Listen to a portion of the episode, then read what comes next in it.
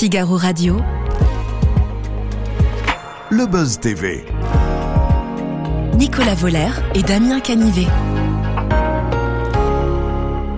Bonjour à toutes et à tous, ravi de vous retrouver pour ce nouveau Buzz TV de TV Magazine. Aujourd'hui, vous allez le voir, nous recevons un comédien qui a passé des années agglutiné à une machine à café. Pourtant, on n'allait pas croire que c'est un indécrottable fainéant ou un tir au flanc. Au contraire, c'est même un bourreau de travail que vous avez vu durant toutes ces années au cinéma, à la télévision, au théâtre, peut-être même en librairie. Simplement, il a diverti des millions de Français au début des années 2000 dans une série où les confidences se faisaient bien souvent, le gobelet à la main droite et la touillette à la main gauche. Bonjour Bruno Solo, merci d'être avec nous. Merci, On merci, est ravis de vous avoir. Caméra Café, 20 ans déjà. Au cours de cet épisode, vous allez retrouver les vêtements chamarrés, on va dire colorés d'Hervé. Et également euh, Yvan Le Bolloc, hein, dans le rôle de Jean-Claude Constant. Euh, euh, con- Mais c'est pas mal. Jean-Claude Constant. Ouais, non, Il aurait alors, pu. Il n'est pas constant du Oui, tout. hein, oui, vrai. il a une convenant. certaine constance Et dans la Hervé beaufrie, Dumont et en tout cas. Donc, euh, mais on convient qu'il est surtout convenant. Le moment, euh, ce qui, ce qui- ce qui m'intéresse, c'est, je sais que vous voyez avec Yvan, vous n'êtes pas perdu de vue, mais Ouais. quand vous êtes retrouvé là, à tourner le premier jour, euh, le clap de début à Machine à Café, qu'est- qu'est-ce que vous avez, ça vous a fait? Oh, on, a, on a été pris par une mélancolie euh, et voire une nostalgie, une émotion très, très, très Ouais. puissante. Parce que, bon, déjà, on a pris 20 ans de plus, et mine de rien, même si parfois on peut nous dire Ah, vous les faites pas, oui, mais je préférais les faire et ne pas les avoir. Finalement, moi, j'étais bien à 38 ans quand on a commencé la série. C'était pas mal. Et c'était pas mal. Maintenant, j'en ai 58. Ils vont un petit peu plus, mais je ne le dirai pas par, par délicatesse. Non, mais ce que je veux dire par là, c'est qu'effectivement, il y a eu ce moment-là. C'est tout ce qui- tous ces jolis souvenirs, tous ces beaux souvenirs qui nous sont revenus, d'autant plus à- à- accompagnés avec nos camarades qui sont tous revenus sans exception sur la série. Les filles et les garçons, ils étaient tous là, ils ont tous répondu présent. Donc il y a eu une sorte de comme ça de bouffée de nostalgie qui nous a emportés, qui a été très émouvante. Et puis après, on a décidé de se remettre au travail, de se dire que la vie continuait et qu'elle continuait dans la machine à café, qui évidemment a bien changé en 20 ans parce qu'elle a été traversée par des époques, des, voilà, des, des- des- des bouleversements sociétaux, climatiques, politiques euh, qu'on a eu envie d'exploiter dans, dans, le Caméra Café 20 évidemment ans dans déjà. un instant, hein, vous allez Ouais. même voir la, la bande-annonce. hein, Mais c'était passer. c'était très et, et- et voilà, et évidemment, il n'y a pas de news média aujourd'hui. Pourquoi? Parce que notre ami Damien Canivez est coincé par les trains. Donc ce sera l'interview de Bruno Solo. On en parle évidemment, Hervé, euh, de Caméra Café. Vous nous avez parlé de l'émotion, de ce que vous avez ressenti quand vous êtes retrouvé. Mais euh, je voulais revenir un peu à la jeunesse. Comment cet épisode spécial est, est né? On sait que quand une série s'arrête, on aime bien, aux États-Unis, on appelle ça des reunions. Mmh, On l'a fait avec Friends, on l'a fait avec Seinfeld, on en parlait avant. Euh, euh, pourquoi l'idée de ce- cette réunion C'est venu comment? Vous et Yvan, vous l'avez proposé à M6 Oui, à partir de 2018, on s'est souvenu quand même. euh, Enfin, comme on était une série ancrée dans le réel,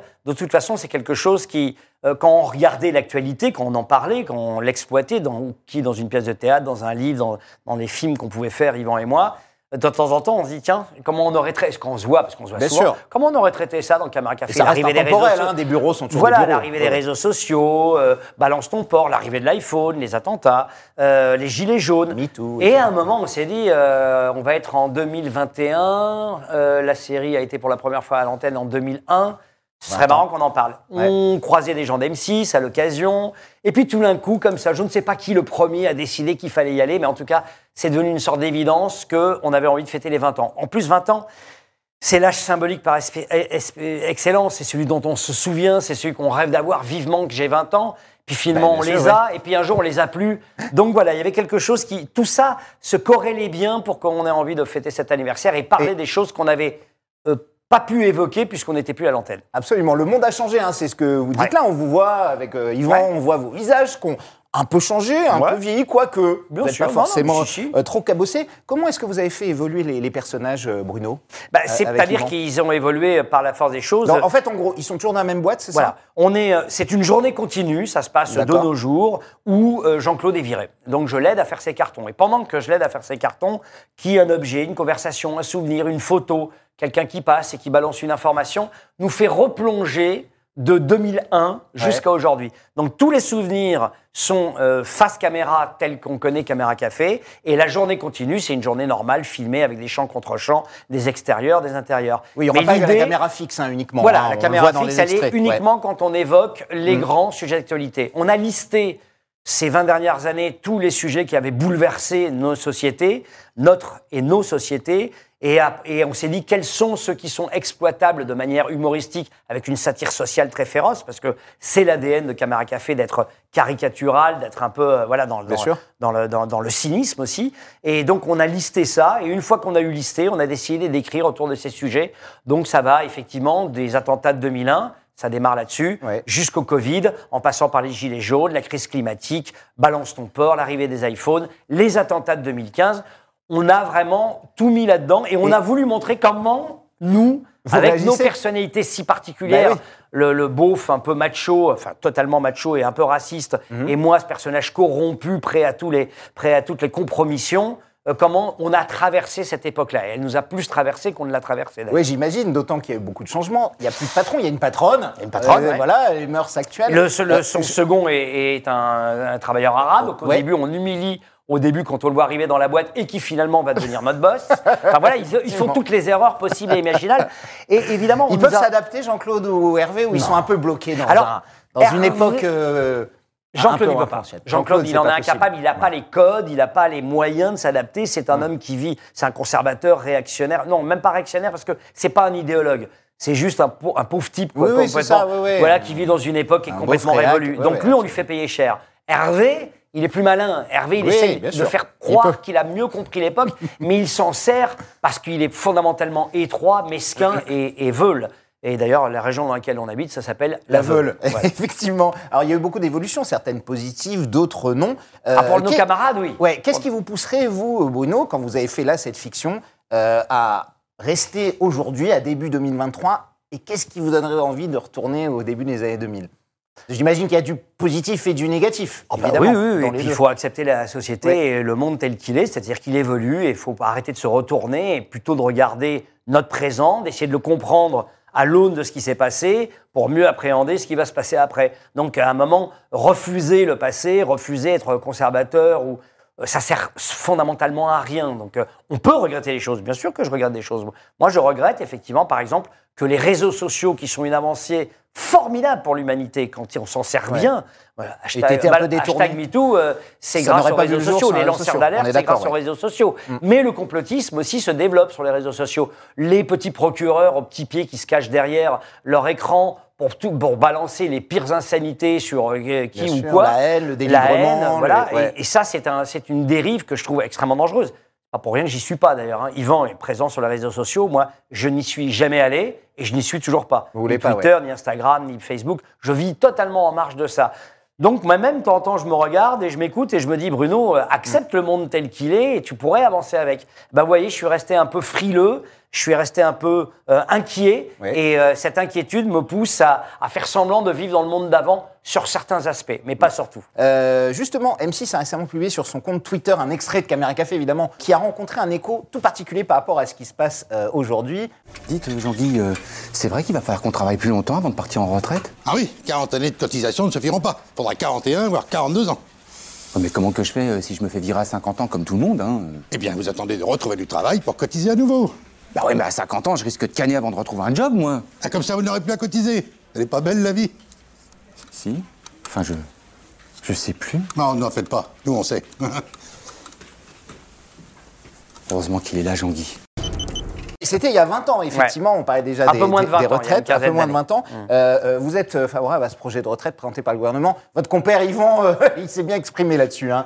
Il a dit évidemment que à Emmanuel Macron, Manu, tu déconnes. Parce que Oui, tutoient, oui, ils se connaissent. j'ai On était, on était ensemble Mais, dans la ouais. même émission, ce qui m'a permis de faire un truc Manu, tu descends, descends de ton piédestal. Non, ça. moi j'ai un problème avec ce projet de retraite, c'est la manière dont il a amené cette thatcherisation de, de- à mon goût. Hein, Ouais, ouais, moi, je suis fils d'ouvrier dans le bâtiment. Mon père, il avait les bras levés toute la journée. Il était staffeur, donc il était plâtrier. Et, il a- et quand il a pris sa retraite, il était ravi de la prendre. Il était ravi de pouvoir se reposer. Et il en a un métier profité. difficile physiquement, Métier difficile vie, ouais, ouais. physiquement. Donc moi, je pense à ces gens-là. Évidemment, moi, à titre personnel, je n'ai pas envie de la prendre la retraite. Tant que j'ai les, les moyens physiques et intellectuels et que j'ai une bonne mémoire et que je pourrais monter sur scène ou faire des films, j'ai pas du tout l'intention de prendre ma retraite. Je voudrais faire euh, comme Michel Bouquet, moi, terminer euh, Mourir sur scène. scène et- voilà. ouais, ouais, bien Donc euh, je- la question se pose pas. C'est pas parce que la question se pose pas Pour personnellement Ouais. qu'il faut pas avoir une vision un peu plus généreuse et un peu plus surtout lucide des choses. Et quand on est lucide, euh, voilà, combler le déficit des recettes publiques, il le faut, c'est sûr,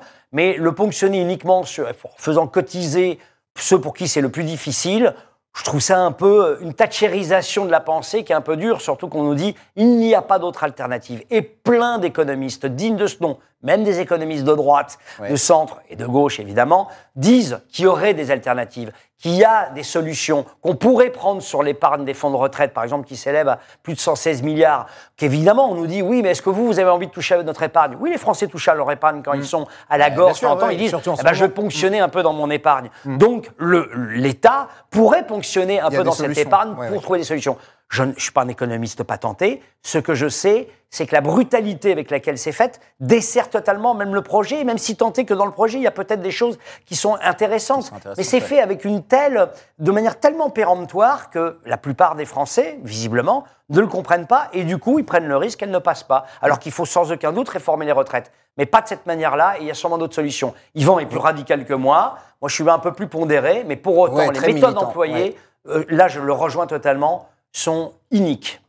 Euh, vous irez manifester à la réforme des retraites mardi ou pas? Non, parce que je serai pas, je serai pas, vous serez pas à Paris. Je serai pas à Paris. euh, je serai à Luchon. euh, je suis président du Le festival de la du fiction festival, non pas de la fiction, du ju- président du, ju- euh, ah, du jury des documentaires. Ah, pardon. des documentaires, Ouais, des absolument. Il y a le Ouais. FIPA en ce moment à Biarritz, euh, d'ailleurs. Euh, Caméra Café, évidemment, c'est des sketchs qui balaient des débats de société, euh, évidemment des questions de société. Hormis les retraites, est-ce qu'il y a d'autres sujets, là, que vous avez abordés dans celui-là, on va dire plus, euh, plus léger, notamment tout ce qui est euh, rapport homme-femme, évidemment, qui ont beaucoup changé en léger, 20 ans, ça. surtout dans l'entreprise. Ouais. Absolument. Ah oui, bah, au travers du personnage de Jean-Claude, on montre à quel point c'est plus possible. D'ailleurs, le tout premier sketch, c'est Jean, c'est moi qui dis à Jean-Claude parce qu'il vient de faire une remarque euh, de très beauf vis-à-vis d'une jeune fille qui se sexiste, penche, bah oui, jouée par. Noémie Elbès, totalement sexiste. Ouais. Et elle vient, elle lui reproche, elle le lui reproche comme on pouvait le reprocher en se scandalisant, mais en ne sachant pas quel moyen employer pour le faire. utiliser. Donc elle s'en va, et moi je lui dis t'en fais pas avec ma vision de l'avenir, euh, évidemment, mon, mon- mon- mon sens de, de, de, voilà, de l'époque, et je lui dis t'en fais pas, ça aussi ça va changer. Et l'instant d'après, le sketch d'après, c'est nous, 20 ans plus tard, où cette fille euh, le, le regarde, le menace, et lui, je lui dis ça ne t'a pas- suffi, balance ton JC, qui est le balance ton port de Balance l'entreprise. Donc on comprend que euh, ça a changé. Donc on l'aborde évidemment, mais on aborde des sujets aussi plus légers. hein. Euh, On aborde aussi des sujets plus heureux, comme le mariage pour tous. On aborde évidemment plein de trucs un peu plus légers.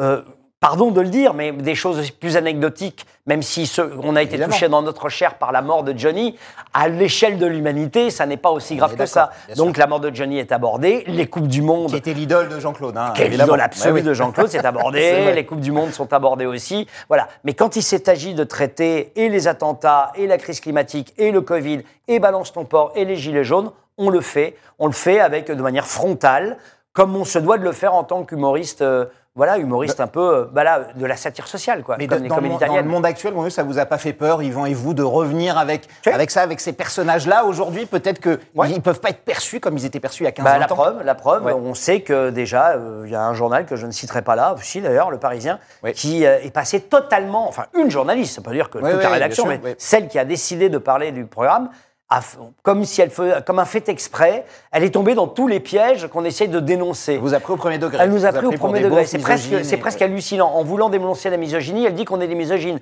C'est ignorer quand même qui on est, d'où on vient. Si elle savait à peu près quels sont mes engagements, notamment sur le sexisme et les combats sur les violences faites contre les femmes et sur les enfants, ça fait 25 ans que je suis engagé là-dessus et que je fais des débats, même à l'Assemblée et tout là-dessus. Je trouve ça mais totalement, euh, totalement euh, déplacé de sa part. Mais bon, c'est son avis, peu m'importe. Mais la preuve, en tout cas, c'est qu'aujourd'hui, on ne pourrait plus faire Camara Café comme on l'a fait, parce, pas parce ce que, j'allais vous dire. Ça pourrait plus on être peut, au on quotidien. peut le faire, on peut le faire, on Mais peut le faire au quotidien.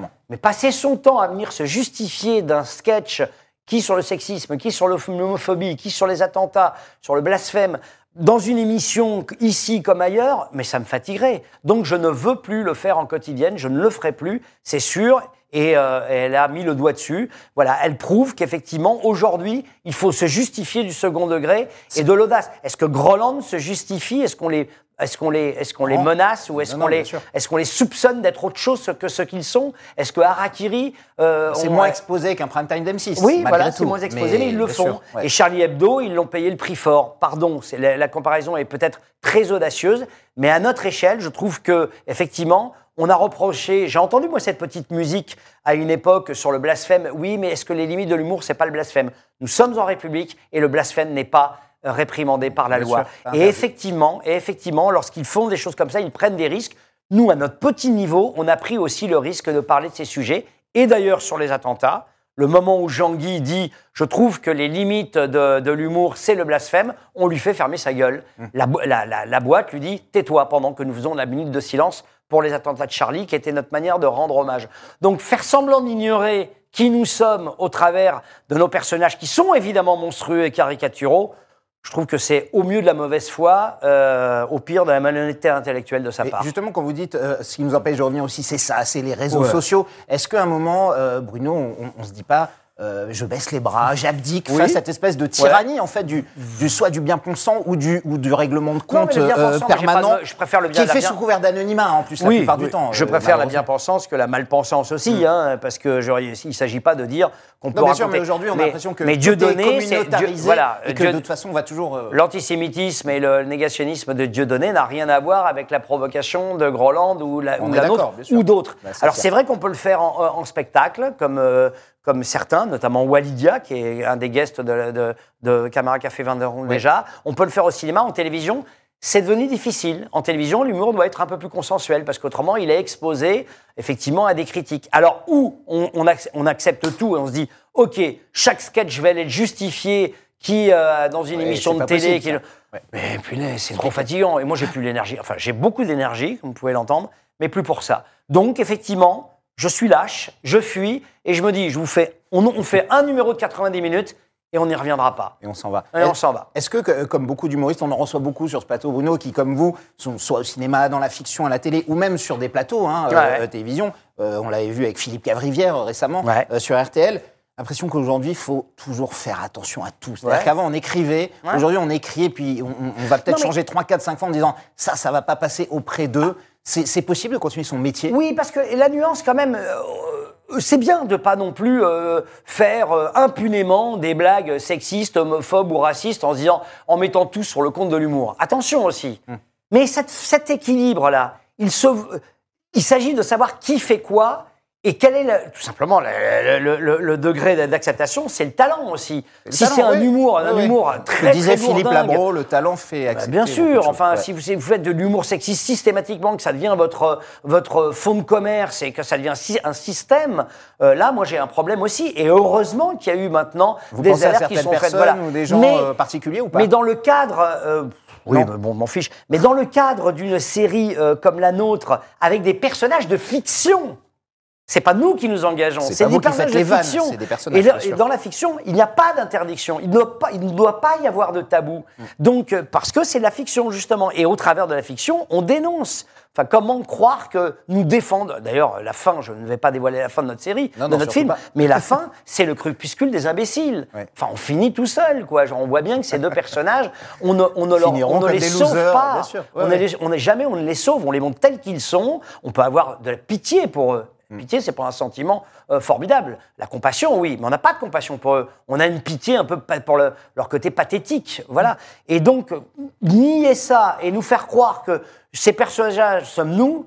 Moi, il n'y a rien de moi dans, dans Hervé Dimon. Je suis mignon sur le côté un peu coléreux, un peu vif, mais rien fondamentalement, philosophiquement, intellectuellement ne, ne, n'est, Ne vous euh, ressemble, ne- me vous, ressemble. Et. Jean-Claude, Yvan, n'en parlons pas, quoi, dans le personnage de Jean-Claude. Enfin, Est-ce que le dernier espace aujourd'hui de liberté, Bruno, ce serait pas euh, la scène après tout? Ouais. Euh, Tex, on s'en souvient, faisait des sketchs sur scène, Ouais. des vannes misogynes, en permanence, hein, dans Ouais. des salles combles. Une fois, il l'a fait à la télévision et Ouais. il se fait virer. Après, bon, euh, là, moi, c'est c'est mes limites parce que je trouve que systématiquement, euh, ces blagues me faisaient pas nécessairement toujours Bien sûr. rire. Voilà. Mais ce que je veux dire, c'est s'il y avait sait une le faire à la télé devant des spectateurs, Oui, parce alors, que mais sur scène, Quand on va sur scène, effectivement, les gens font le choix d'aller voir, pour euh, venir aller, voir. euh, pour aller voir Tex C'est ou un type autre. d'humour. Ouais, ouais, voilà. exactement. Donc là, c'est pas pareil. En télévision, ça signifie effectivement Tex a payé pour d'autres parce qu'il y en a d'autres qui avaient fait des blagues sûr, ouais, et il a payé très le prix très fort alors que il faisait pas que ça. Bon, Hmm. voilà.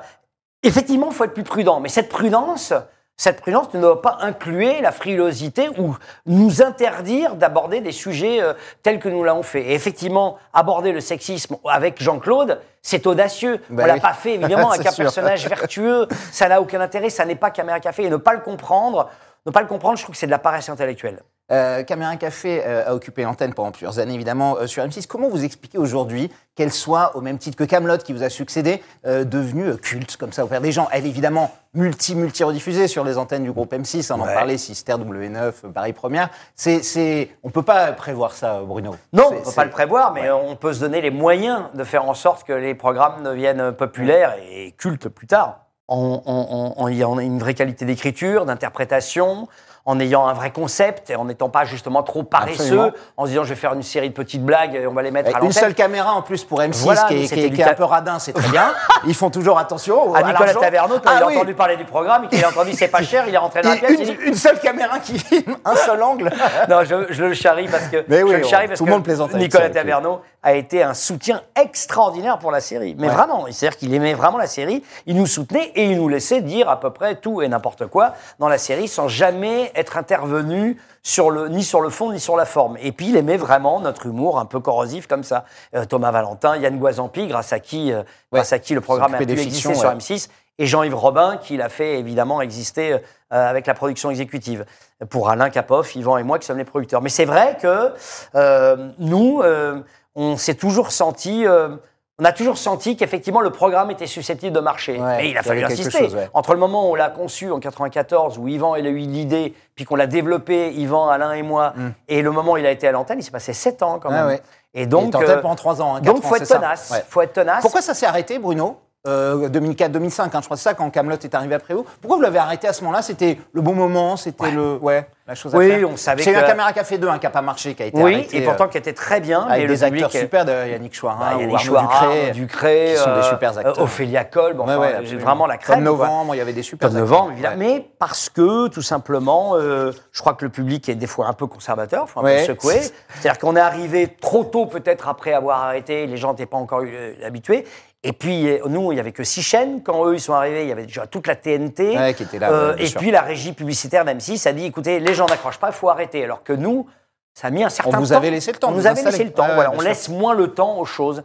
Mais je pense que si, sur le long terme, la série aurait marché, Aurait et ouais. j'aurais trouvé. En plus, c'était généreux de notre part. Parler de la boîte du dessus et lancer une nouvelle génération de comédiens, comme la chance qui nous avait été donnée, je trouvais ça formidable. Bon, Absolument. le public n'est pas venu, donc à partir du moment où le public vient pas, Donc, bah, sait à tout le monde, le premier épisode de Caméra Café 2, vous jouez avec Jean-Claude qui, est- qui est très bon. Vous Oui. revendez la machine et tout, c'est un moment extraordinaire. On passe à notre dernière rubrique tout de suite avec Bruno Solo pour le meilleur et pour le pire.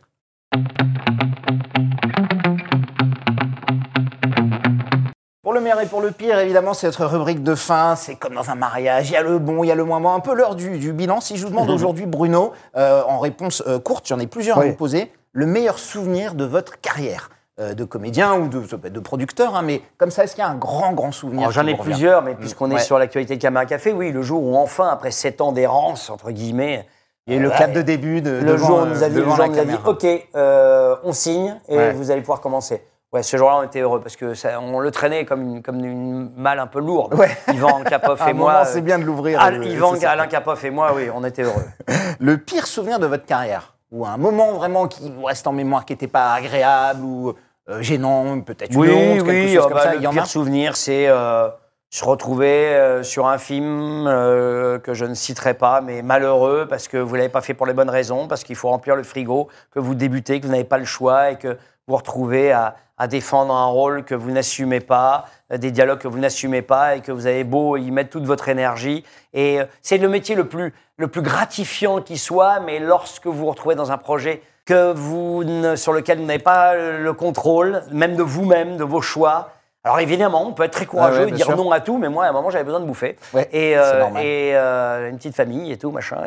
Et, et- et voilà. C'est et je l'ai fait. Et vous êtes ça peut être un métier qui peut vous rendre extraordinairement malheureux par la frustration qu'il engendre. Il y a aussi beaucoup euh, de, de frustration parfois en France avec les étiquettes. Est-ce que vous avez souffert d'étiquettes Caméra Café pendant euh, tout l'après, on va dire? J'ai pas eu le temps d'en souffrir parce que moi, les étiquettes, euh, je me charge de les enlever tout seul et que j'ai jamais été. euh, voilà, vous l'avez dit tout à l'heure, moi je produis, j'écris, je sûr. prends des émissions d'histoire. Vous avez par exemple La guerre des trônes sur France un- 5, qui voilà. n'a rien à voir avec J'écris, de l'humour. J'ai écrit plusieurs Ouais. bouquins, je, je fais du théâtre. Alors je fais moins de cinéma parce que le cinéma que j'aime, on me le propose pas. Et à un moment, le cinéma qu'on me proposait, j'avais pas nécessairement envie de le faire. Maintenant, euh, j'ai pas fermé les portes hein, si on m'appelle pour le cinéma, mais je suis pas frustré. La télévision m'offre des, des beaux rôles différents, variés, et le théâtre aussi. Donc voilà, moi j'ai du mal. De toute façon, j'ai toujours été un peu, euh, un peu comme ça, euh, peut-être parce que je suis un, très dynamique, enfin presque un peu, euh, Ouais. euh, comment on appelle ça? Suractif. un euh, peu hyperactif, hyperactif, oui. ouais. Et donc j'ai toujours eu besoin de, de- de me. Euh, d'au- D'aucuns disent éparpiller, euh, certains même disent de me répandre. Moi, j'ai envie de dire de me diversifier. Je suis Mhm. un artiste de variété. Alors j'ai une dernière question, Bruno. Tout le monde m'a appelé au bureau. J'ai dit que j'allais vous interviewer. On m'a dit est-ce que tu peux lui demander pour, je sais pas, une fiction, euh, La vérité si je mens, je sais plus comment ça s'appelle. Mais, non, mais c'est fou. Je veux dire, à chaque fois, et je vous vois en interview, je dis mais je vais pas lui redemander ça encore ouais, à chaque fois. c'est normal. Est-ce qu'il y aura une suite? Est-ce qu'il y aura un 4 Est-ce qu'il y aura un truc? Est-ce que Bah, vous ça, en ça parlez? Dépend Est-ce moins que- de moi que Caméra Café. Bien sûr, mais est-ce que vous avez entendu des choses ou, Non, ou pas? pour l'instant non. Eh ben, on, avait fait- on en a fait trois. Le Ouais. quatrième, c'était un, préquel avec euh, nos personnages joués par des jeunes comédiens. Il a un peu moins bien marché. Oui. Ça a peut-être mis un coup de bambou euh, au producteur par rapport à la franchise. Donc Ouais. la franchise, donc la, franchise, marque Vérité euh, ouais. Je ne sais pas. Pour l'instant, euh, voilà. Repartiriez-vous ou pas? Ça dépend Oh, du scénar peut-être. Ah ou ah ben, s'il y a toute oui. l'équipe Ah, ça dépend que du. Ouais, que du scénar, Que du scénar et du puis de, la volonté de José, Richard, euh, Ben, euh, Gilbert, Vincent, euh, Gilbert, Gilbert. Melki, Amira acteurs. Horatica, enfin toute la bande et de Thomas Gillou. Euh, voilà, ça dépendra de ça. Donc ça fait beaucoup de facteurs sur lesquels je Hmm. n'ai pas de, de, De capacité- de- de prise. Ouais. Donc je verrai nous l'aura. Mais je, comme ça d'instinct, je pense qu'il n'y aura pas de, vérité pas. 4. Bon, ça Ou reste un cinq. 3. Vous allez les revoir, vous pouvez les revoir, ils passent en Bah ce moment oui, d'ailleurs. bah oui. Merci Bruno Solo, merci d'être venu. Je rappelle évidemment qu'on vous retrouvera aux côtés d'Yvan Le Bolloc et de toute votre bande hein, de Camarades Ouais. Café. On a Ouais, hâte tous de les voir ça. sont là. Bonne journée à toutes et à tous.